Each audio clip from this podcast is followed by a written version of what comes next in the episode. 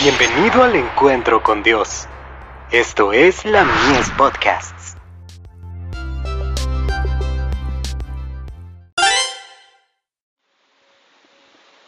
La fe por la cual vivo. Hay maravillas en la ley de Dios. Abre mis ojos, y miraré las maravillas de tu ley. Salmo 119, verso 18. Jesucristo es la gloria de la ley. Los brillantes rayos del sol de justicia deben reflejarse en sus mensajeros y alumbrar la mente de los pecadores, para que sean inducidos a decir, como el salmista, abre mis ojos, y miraré las maravillas de tu ley. Muchos no disciernen las maravillas que encierra la ley de Dios. No han contemplado lo que le fue revelado a Moisés cuando pidió, muéstrame tu gloria.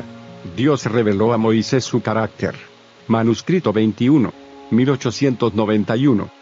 La ley del cielo es siempre misericordiosa, bondadosa, tierna y ennoblecedora. Carta 42, 1893. La pisoteada ley de Dios ha de ser ensalzada delante de la gente.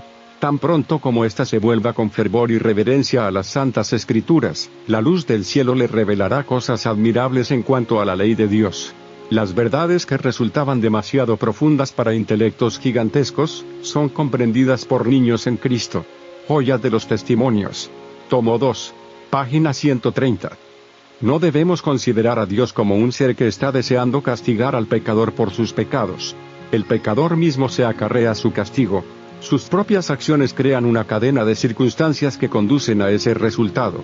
Cada transgresión reacciona sobre el pecador, obra en él un cambio de carácter, y lo hace más propenso a incurrir en una nueva transgresión. Al escoger el pecado, los hombres se separan de Dios, cortan ellos mismos el canal de bendiciones, y el resultado seguro es la ruina y la muerte. Comentario Bíblico Adventista. Tomo 6. Página 1085.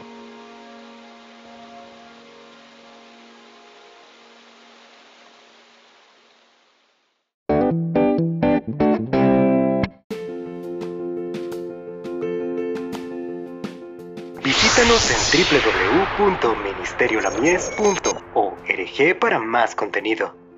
Dios te bendiga.